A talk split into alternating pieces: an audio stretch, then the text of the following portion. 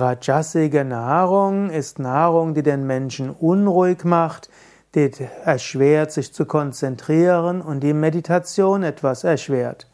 Rajasige Nahrung kann auch den Menschen etwas aktiver machen, aus der Trägheit herausbringen, aber besser als Rajasige Nahrung nimmt man energetisierende sattwige Nahrung.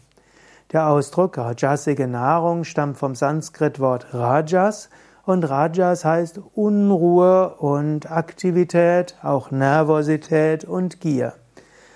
Im Yoga unterscheiden wir die drei Gunas. Gunas heißt Eigenschaften, da gibt's Rajas, Sattva und Tamas. Tamas ist träg, grobstofflich, antriebslos, traurig.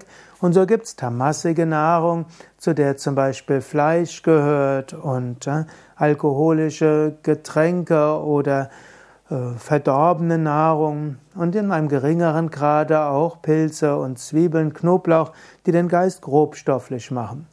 Die gröbstermassige Nahrung sollte man unbedingt vermeiden, insbesondere Fleisch und Fisch, weil sie verbunden sind mit dem Töten anderer Lebewesen.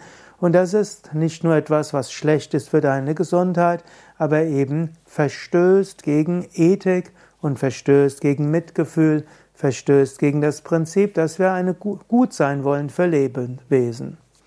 Rajasige Nahrung ist nicht ganz so schlimm wie tamassige.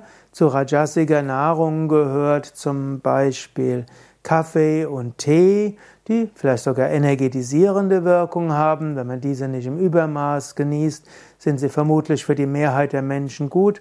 Zu rajasiger Nahrung gehört auch Zucker und Weißmehlprodukte, die auch dem Menschen kurzfristig Energie geben, aber langfristig nicht so gesund sind, insbesondere im Übermaß genossen. Auch sehr scharfe Gewürze wie Cayenne oder Chili sollte man nicht im Übermaß zu sich nehmen, weil auch das den Menschen eher unruhig macht. Also rajasige Nahrung sollte man nicht übertreiben, eher im Maßen genießen und vielleicht, wenn es geht, auf rein sattwige Nahrung sich konzentrieren bzw. lernen, wie ich mit sattwiger Nahrung zufrieden und glücklich bin.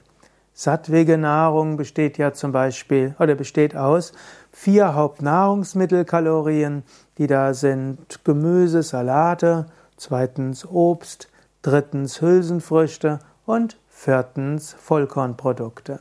Mehr zur Ernährung findest du natürlich auf unseren Internetseiten yoga-vidya.de. Gib dort einen Suchfeld Ernährung.